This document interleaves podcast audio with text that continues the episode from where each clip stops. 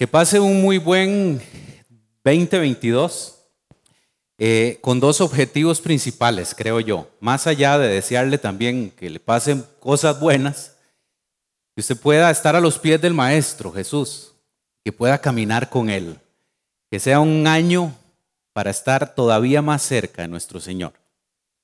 Y es un año que ya menos para la venida de Cristo. Ya se fue el 2021 y este año es una oportunidad de estar más cerca del regreso de nuestro Señor, ¿verdad? Muy bien, entonces eh, vamos, cuando uno está pensando en, en qué hablar un primer mensaje de, inicio de año, eh, sobran ideas. Vieras que pareciera extraño, pero hay muchas cosas que uno podría hablar. Pero hoy quisiera proponerle algo que es un concepto que vengo escuchando de alguien, eh, la frase como tal, y dije, bueno, Señor, creo que sí, es necesario que todo cristiano camine en esa, en esa dirección y con esa línea. Porque cuando inicia un año nuevo es común eh, proponernos metas y propósitos, ¿verdad? Eso es lo más Vienen las famosas frases. Bueno, ya hay alguien cercano aquí, amigo de nosotros, que dice, en enero empiezo dieta. Eh, esa es la común, ¿verdad? En enero empiezo a hacer ejercicios. Este año voy a hacer menos regañón. Voy a enojarme menos. Y empiezan la lista de propósitos y metas.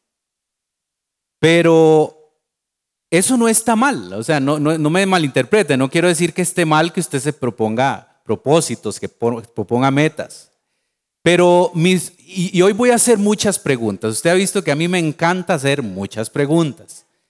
Y creo que en algún momento le decía por qué me gusta preguntar, porque la pregunta nos lleva a reflexionar, nos lleva a hacer un análisis interno y, poder entonces eh, revisar cómo está nuestra vida.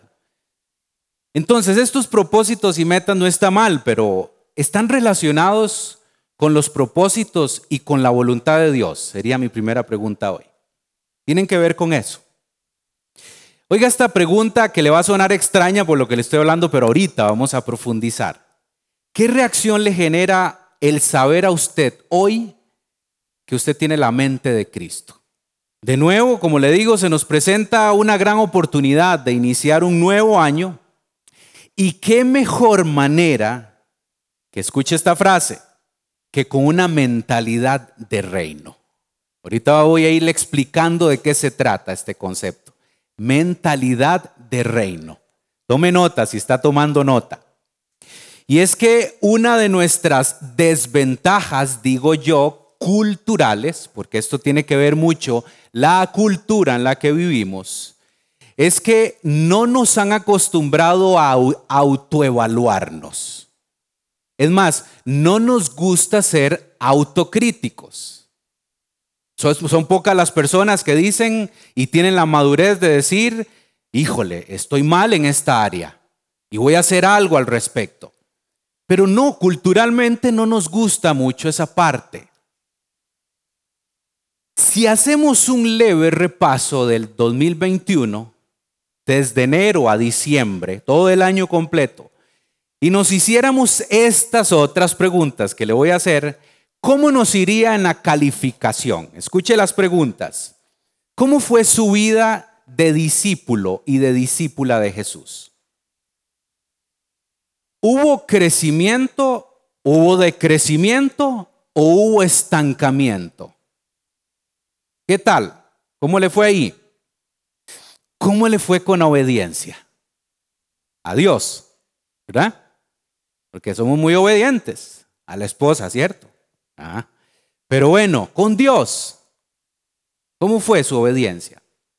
Siempre un año nuevo es una nueva oportunidad de hacer ajustes, de ajustar las tuercas que se han ido aflojando. Mi propuesta hoy es, ¿y si nos proponemos empezar como se debe? ¿Qué le parece si vivimos este 2022 con mentalidad de reino? Pero entonces, ¿de qué se trata vivir con mentalidad de reino? Eso es lo que vamos a ir desarrollando en los próximos minutos. Lo primero que debemos tener claro es que todo creyente, usted y yo y toda la iglesia de Cristo por todo el mundo, pertenecemos a un reino. Pero sabe algo, ese reino al que usted y yo pertenecemos no pertenece a este mundo. No tiene nada que ver con este mundo. Aquí han habido muchos reinados y siguen habiendo reinados, pero el nuestro no es de acá. ¿Y de dónde sacó esto? Del mismo Señor Jesucristo.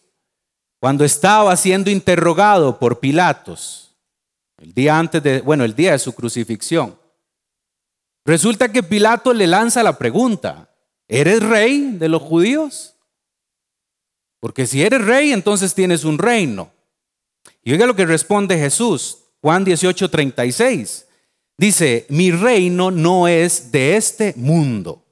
Si mi reino fuera de este mundo, mis servidores pelearían para que yo no fuera entregado a los judíos. Pero mi reino no es de aquí. ¿Ven? Ahí está claro. Nuestro reino no pertenece a este mundo. Y de esta lectura parte algo realmente trascendental y cambia completamente la perspectiva de nuestra vida. ¿Por qué cambia? Toda persona que ha puesto su fe en Jesucristo y ha nacido de nuevo, que usted ha escuchado también ese término, ahorita lo vamos a leer, forma parte de ese reino. Sí, usted y yo pertenecemos a ese reino. Así que no vivamos para este mundo solamente. No nos desgastemos de más, ni tampoco piense que estamos en este mundo para cumplir, entre comillas, propósitos que la sociedad nos vende. Esos propósitos muchas veces están muy lejos a los propósitos de Dios. Nosotros somos ciudadanos del reino de Jesucristo. También la palabra de Dios nos describe como embajadores del reino. Y cuando usted piensa en un embajador es un representante ¿verdad? Que está en otro país, pero que pertenece a un país específico. Este reino tiene dos grandes ventajas y esto para iniciar el año también nos tiene que animar muchísimo y nos recuerda que el reino al que usted y yo pertenecemos, le voy a describir dos cosas. Lo primero es que este reino es un reino eterno, ¿verdad? No tiene fin, no hay caducidad. No hay un día que caerá ese reino, ni va a ser destruido. Es eterno.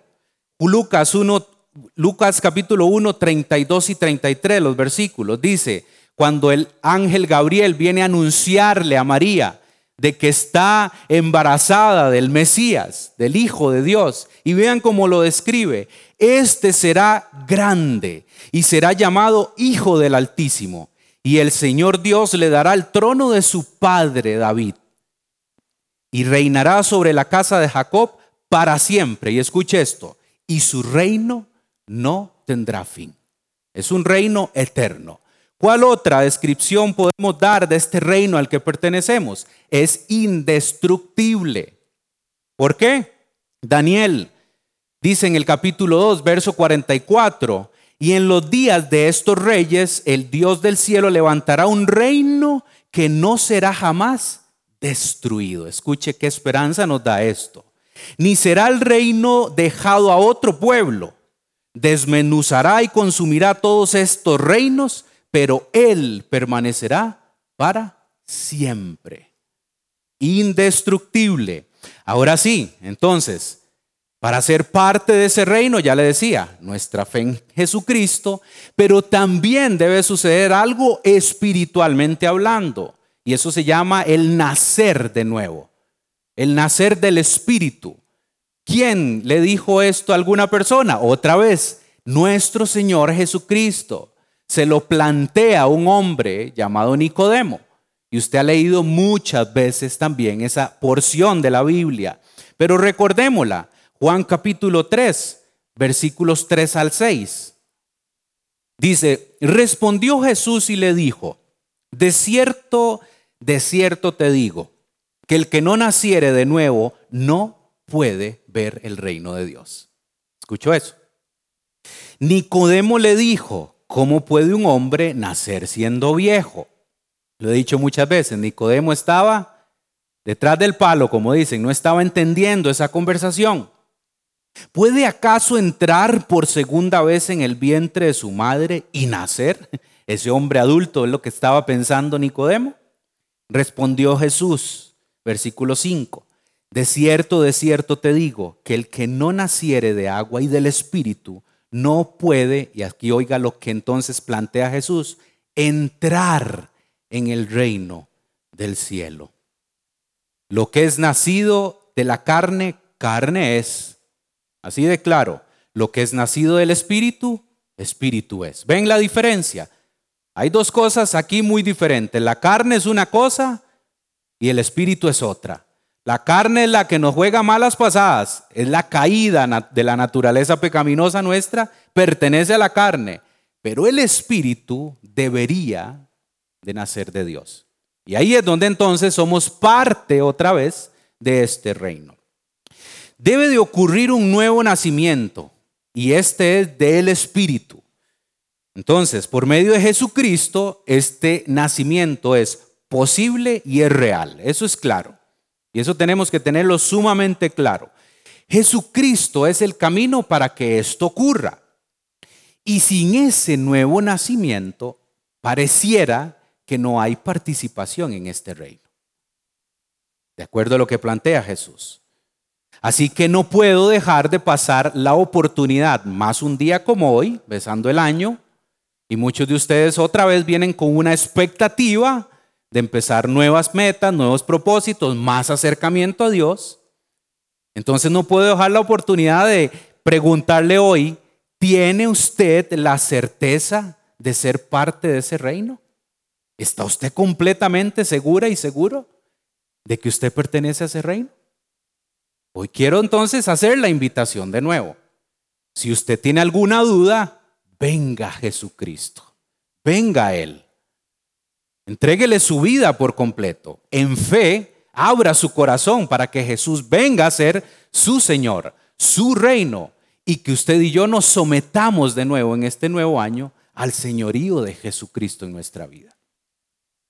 Así que tomando en cuenta que nosotros somos parte de este reino, aunque este reino no es de este mundo, porque somos, no lo olvide, somos ciudadanos de este reino, es necesario entonces, de acuerdo a lo que estoy planteándole, vivir con una mentalidad de reino.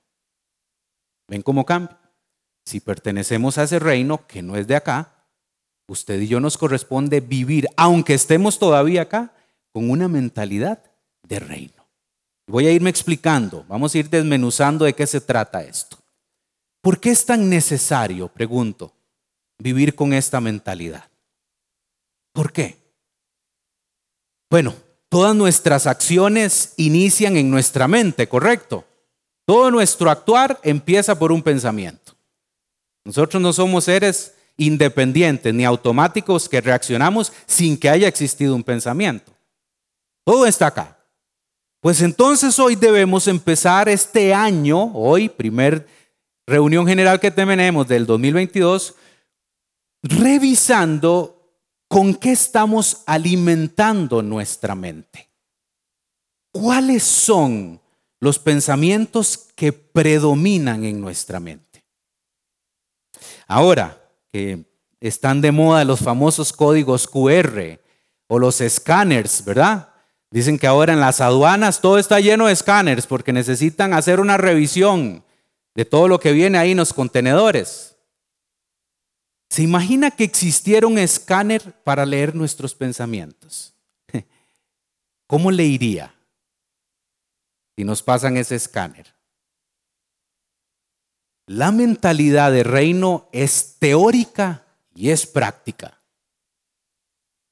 Es fácil, vamos a ir otra vez. Hoy debemos hacer entonces una limpieza de nuestra mente para que haya espacio a esta mentalidad de reino, a lo que le estoy proponiendo. De hecho, le tengo una muy buena noticia. No crea que la limpieza la podemos hacer nosotros. No, más bien, tal vez, si nos va bien, le podemos aumentar más pensamientos que no son conforme a lo que Dios quiere. No, esta limpieza debería de hacerse con una perspectiva de que todo creyente que ha nacido de nuevo nace de Dios. Hay un nuevo nacimiento espiritual, otra vez sigo insistiendo con este. Y por ende esta persona vive con una perspectiva de reino. No vive pensando en que todo lo que sucede en este mundo es aquí y no más. Y aquí termina todo. No, cambia la perspectiva. Y en buena teoría, la mente de esta persona no solo piensa en la carne como lo plantea la palabra, no le da rienda suelta a esos pensamientos que muchas veces son carnales. Una persona con mentalidad reino sabe tomar decisiones en los momentos de crisis. Sí, pues sus decisiones no están basadas en las circunstancias. ¿Ven qué diferente? No, sino en la seguridad de qué? De la palabra de Dios. Ese es el sustento nuestro. Y de ahí es donde viene la creación de los pensamientos que usted y yo deberíamos de tener en la palabra de Dios.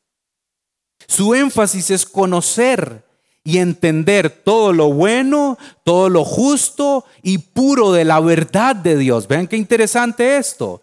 Pero también no solo sucede acá, sino que hay una reacción en la práctica. ¿Ven lo importante? Todo inicia acá y se lleva a la práctica. Entonces, vamos a ir viendo de qué se trata entonces esta mentalidad de reino. ¿Cómo entonces hago la pregunta? ¿Puede ser posible vivir con una mentalidad de reino? ¿Cómo entonces se ve esto en la práctica? Vaya conmigo a la primera carta a los Corintios. Primera carta a los Corintios capítulo 2.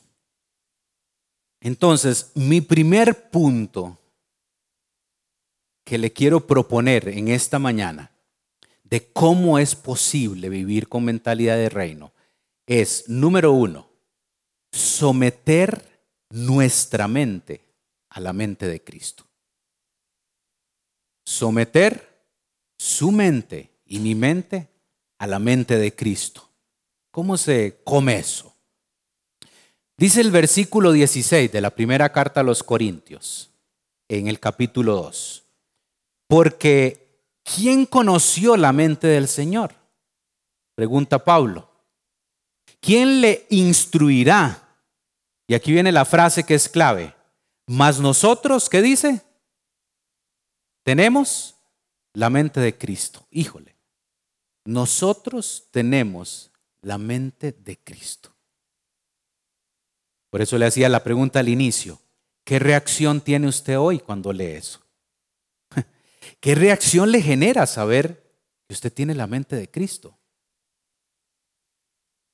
¿Cierto que es altamente desafiante una frase como estas?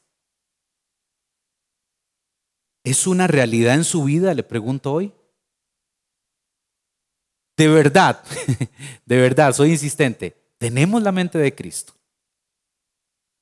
El nuevo nacimiento que le habló Jesús a Nicodemo que acabamos de leer, otra vez, es un nacimiento espiritual. Un nacimiento que produce quién? El Espíritu Santo. Él es el que lo produce. Y este lo produce en la persona que se ha sometido en fe al señorío de Cristo. Y escuchó eso, someterse al señorío de Cristo. O sea, ¿quién es su Señor? Cristo. Y cuando entendemos esa, esa perspectiva también, es que si yo me someto a Cristo, Él como Señor, resulta que yo adquiero entonces el ser una figura de esclavo. Soy esclavo de Cristo. Y Él es mi amo. Y por ende debo de hacer todo lo que Él me indica. Todo lo que Él demanda. Híjole, se está complicando un poquito esto, ¿verdad? Pero a partir de esa nueva criatura inicia una construcción de una vida con perspectiva espiritual no solamente secular, ni de carne, ni humana, sino una perspectiva espiritual. Y escuche qué interesante esto. Si vivimos con una perspectiva espiritual, todo se filtra por el espíritu.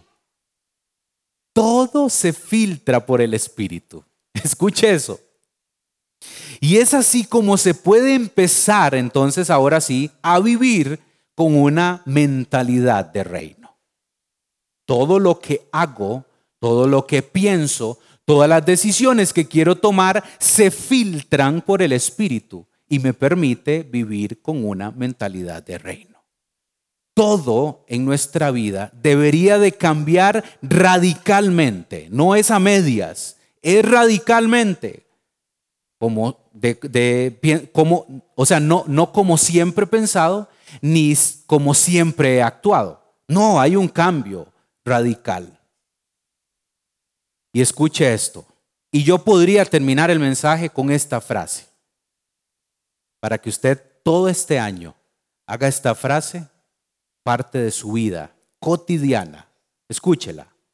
Pienso y actúo como lo haría Cristo. Pienso y qué? Y actúo como lo haría Cristo. En todo. Decisión que deba tomar, debemos detenernos un momento y decir, ¿cómo actuaría Cristo? Me hicieron daño, me lastimaron. ¿Cómo actuaría Cristo ante eso? ¿Por qué? ¿Por qué necesitamos pensar y actuar como lo haría Cristo?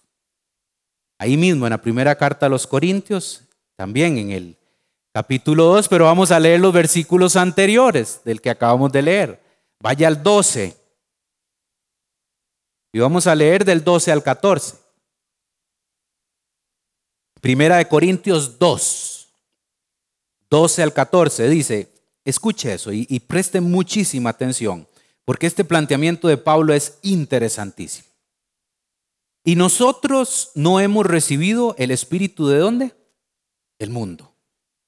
¿Cuál es el espíritu del mundo? Le pregunto. Pregunta sencilla. El espíritu de Satanás. El espíritu del anticristo que gobierna el mundo. Entonces nosotros no hemos recibido ese espíritu sino el Espíritu que proviene de quién? De Dios. Para que sepamos lo que Dios nos ha concedido. Escuche eso. Lo cual también hablamos no con palabras enseñadas por sabiduría humana, sino con las que enseña el Espíritu. Acomodando, escuche esto, lo espiritual a lo espiritual, donde corresponde, al lugar donde corresponde. Verso 14. Pero el hombre natural no percibe las cosas que son del Espíritu de Dios. Son incompatibles. Porque para él son locura. Y no las puede entender porque se han de discernir espiritualmente. Mire, si tenemos que resumir es, esos tres versículos, es todo se trata de verlo en una perspectiva espiritual. Y ese siempre es el gran desafío para nosotros los creyentes, ¿cierto? ¿O no? Seamos honestos. Qué difícil es vivir con perspectiva espiritual. ¿Por qué? Porque nos ocupamos mucho, la rutina nos consumen, las preocupaciones, las aflicciones, todo, y todo eso afecta directamente la carne. Por eso es tan difícil vivir con una perspectiva espiritual.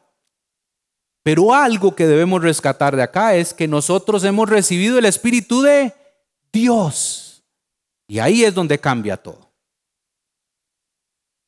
El segundo punto que quiero proponerle en esta mañana es que para caminar o cómo, cómo podemos vivir con mentalidad de reino es que la sabiduría es indispensable. Y usted sabe muy bien de memoria el famoso proverbio. El principio de la sabiduría es el temor a Dios. Versículo tan puntual como ese y tan directo, pero tan necesario. La sabiduría en esto es necesario, es indispensable. Pablo declaró que al, en las lecturas anteriores que al recibir el Espíritu de Dios, la persona entiende que Jesucristo es la mayor sabiduría. Por eso el primer planteamiento que le decía es, someta su mente a la mente de Cristo, para que usted y yo empecemos a pensar como pensaría Cristo. Y si empezamos a pensar como pensaría Cristo, resulta que Cristo, una de las cosas que tiene es sabiduría. Recibir la revelación del Espíritu, esta que hablamos, este de este nuevo nacimiento, permite entender lo espiritual, es decir, las personas espirituales que de hecho el griego utilizado ahí es neumáticos, no es una llanta, es neumáticos con K. Eso es lo que quiere decir personas espirituales. Los que han alcanzado madurez, vean qué interesante, son capaces de entender las cosas espirituales. ¿Escuchó qué interesante eso? El espiritual que ha alcanzado madurez espiritual puede entender las cosas espirituales. Por ende, vivir con una mentalidad de reino. Pablo habla del hombre natural, del sujikos andropos, eso es lo que dice el griego también, de ese natural, de ese que no tiene nada que ver con lo espiritual. Ese es el que está nacido de la naturaleza pecaminosa y se alimenta del espíritu del mundo. Es aquel que no tiene el Espíritu de Dios y por lo tanto no puede aceptar ni puede recibir las cosas espirituales. Por eso es que Pablo plantea que para esos el Evangelio es locura. Claro, son dos cosas totalmente, es agua y aceite. son incompatibles. Pero a mí, que me digan loco, pero yo estoy seguro en mi Señor. Amén. El día que venga yo me voy con él. Y mejor que me digan, se fue loco, que se quedó aquí. Me encanta cómo lo plantea Pablo. Este hombre natural no es capaz de conocer el Evangelio que procede del Espíritu de Dios. No tiene la capacidad. Entonces, en virtud de esta sabiduría, el espiritual puede juzgar todas las cosas puede discernir todas las cosas. La persona espiritual puede discernir las cosas profundas de Dios, aquellos misterios que habla la palabra que no habían sido revelados y hoy son revelados a usted y a mí. Por eso no hay que culpar a la gente cuando no ha venido a Cristo y su vida está un poquito desordenada. No hay que señalarlos, no hay que culparlos, más bien hay que aprender de nuestro maestro porque dice que él veía las multitudes y tenía compasión de ellas. Ellos no han tenido la revelación que usted y yo hemos tenido. Por eso no lo señale, más bien ayudémosles.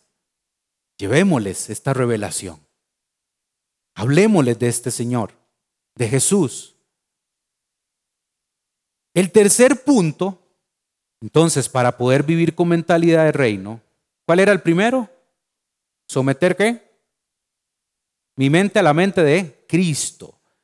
¿Por qué? Porque nosotros tenemos la mente de Cristo. El segundo planteamiento es que la sabiduría es indispensable. Pero la sabiduría no viene sola. ¿Ok? Hay un principio y es el temor a Dios. Mi permanencia en el Espíritu. El tercer punto es transformar y renovar la mente. Transformar y renovar la mente. ¿De dónde extraigo este concepto? Romanos, capítulo 12. Romanos 12, versos 1 y 2, empezando el capítulo. Romanos 12 dice, por lo tanto, Hermanos, tomando en cuenta la misericordia de Dios, les ruego que cada uno de ustedes en adoración espiritual, escuche esto, ofrezca su cuerpo como sacrificio vivo, santo y agradable a Dios. Verso 2. No se amolden al mundo actual, sino que sean transformados mediante la renovación de su mente. Así podrán comprobar cuál es la voluntad de Dios, buena, agradable y perfecta. Note muy bien esto. Note muy detalladamente el orden del imperativo que encontramos acá de Pablo, o sea, del mandato, pero note el orden. Es muy habitual en Pablo que use el modo indicativo. De hecho, los versículos anteriores, o sea, terminando el capítulo 11, vean lo que nos recuerda Pablo. Porque en el 36 dice, porque de Él y por Él y para Él son todas las cosas. A Él sea la gloria por los siglos. Amén. ¿Ven los versos anteriores? Por eso es que encontramos acá el por lo tanto. O sea, después de que nos recuerda esto, por lo tanto. Entonces, ¿qué es lo que rescatamos de acá? Dice, y si tuviéramos que extraer una frase de este 36 del anterior, dice que para Él son todas las cosas. ¿Para quién? Para Dios, para Cristo. Viene el por lo tanto, les ruego, dice una de las versiones. Después de que nos recuerda que para Él son todas las cosas, dice, por lo tanto, hermanos, les ruego. Hace una súplica, les ruego. Entonces, el orden que le decía imperativo que encontramos ahí es que la presentación o lo que plantea Pablo es, primero, la doctrina. ¿Quién es la doctrina? que para Él son todas las cosas. Usted y yo vivimos para Dios. Y esa es nuestra doctrina fundamental. Y luego el deber. ¿Lo ven? Luego el imperativo. ¿Cuál es el deber? El verso 1 y el verso 2 están interesantísimos. Nuestro cuerpo, o sea, incluye nuestra mente, ¿verdad? No podemos olvidarlo entraña el ofrecimiento de nuestros cuerpos y mente a un sacrificio vivo. Vean qué interesante el verso 1, que ofrezcan sus cuerpos como sacrificio vivo, agradable y qué? Y perfecto. ¿O qué dice? Santo. Vean ustedes, da la doctrina y después nos pide el deber entreguen sus cuerpos como sacrificio vivo. Los creyentes en Cristo, ¿saben algo? Usted y yo debemos de ser diferentes al resto de toda la sociedad. Debemos experimentar una transformación progresiva por medio de la renovación de nuestra mente. Y esto es una tarea altamente difícil de hacer. Es un ejercicio difícil.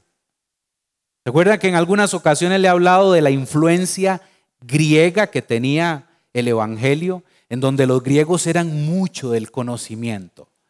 Ven qué diferente es cuando usted crece culturalmente con algo que es, por ejemplo, muy enfocado en lo, en lo de la mente, en lo del pensamiento. Pero para nosotros a veces es muy complicado. Pero ese es el ejercicio que le estoy planteando hoy. ¿Cómo entonces cambia la mente?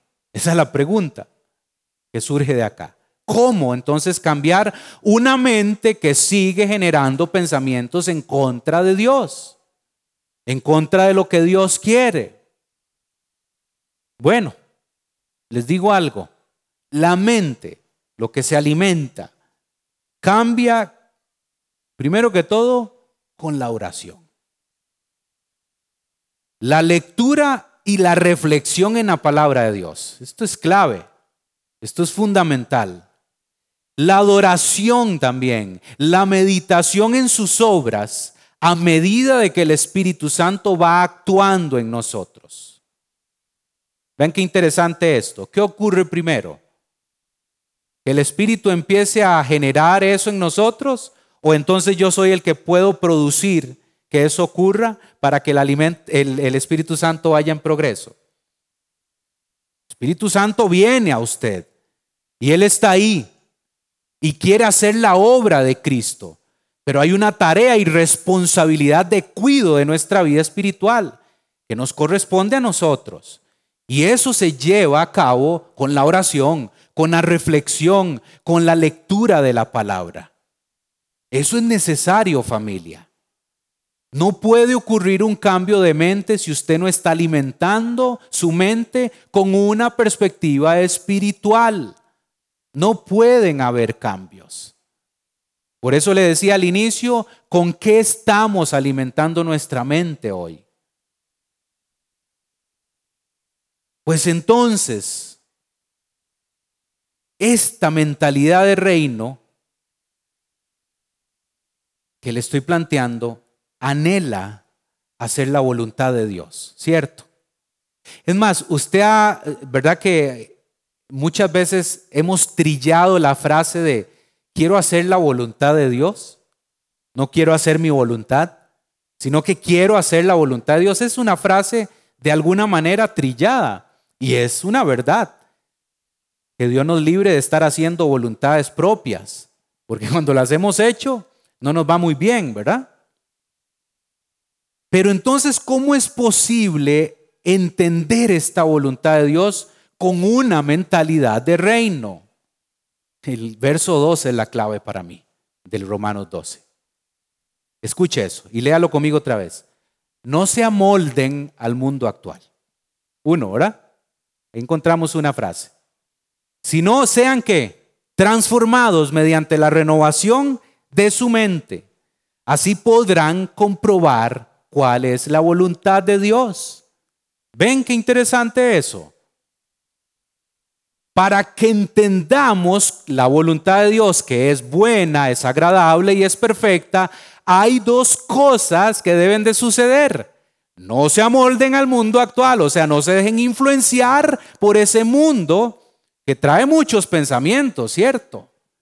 Sino más bien, en el momento que dice Pablo, no se amolden a ese mundo, punto y aparte, más bien sean transformados mediante la renovación de la mente. Y acá en este verso donde encontramos la clave, familia. Antes de comprobar cuál es esa voluntad de Dios, Pablo la describe como buena, agradable y perfecta. Hay dos pasos que debemos pasar o para llegar ahí. Ya los dijimos, no amoldarse al mundo, y ser transformados mediante la renovación de la mente.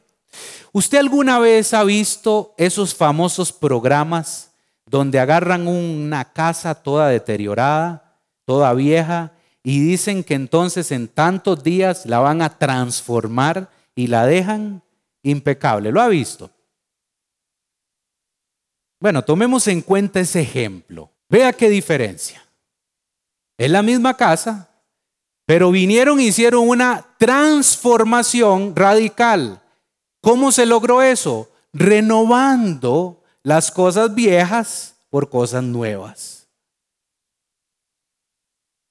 Renovando las cosas viejas por las cosas viejas, nuevas. Nos parecemos a la casa de arriba a veces. ¿Verdad que sí? Por eso le decía antes, si nos pusieran el escáner en la mente, ¿será que se encuentra en nuestra mente muchas veces así?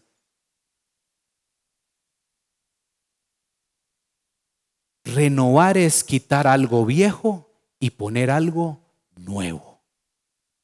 Renovar la mente con el nacimiento espiritual es que el espíritu viene y quita los pensamientos viejos, pecaminosos, y pone pensamientos nuevos que vienen de Dios. Voy concluyendo.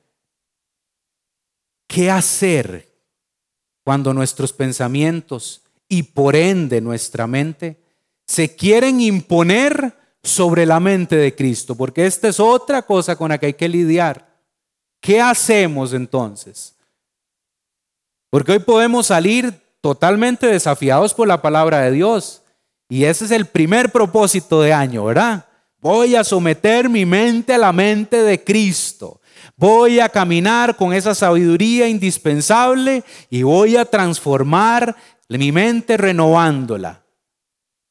Pero bueno, pasan dos, tres días y resulta que los pensamientos nuestros otra vez vienen a querer imponerse sobre esos. Yo describo esto y lo hemos hablado acá nosotros como pájaros. Esos pensamientos son como pájaros que quieren hacer nido en nuestra mente y nos impiden vivir con una mentalidad de reino. El problema es que el pájaro haga nido, ¿cierto?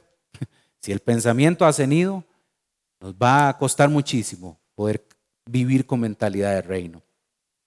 Vamos a descubramos entonces acá una clave para esta inquietud. Segunda carta a los Corintios, capítulo 10.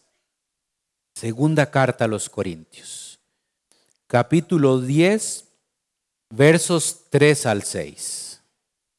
Pues aunque andábamos en la carne, no militamos. Vean qué interesante ese, ese término. No militamos según la carne. Porque las armas de nuestra milicia no son qué?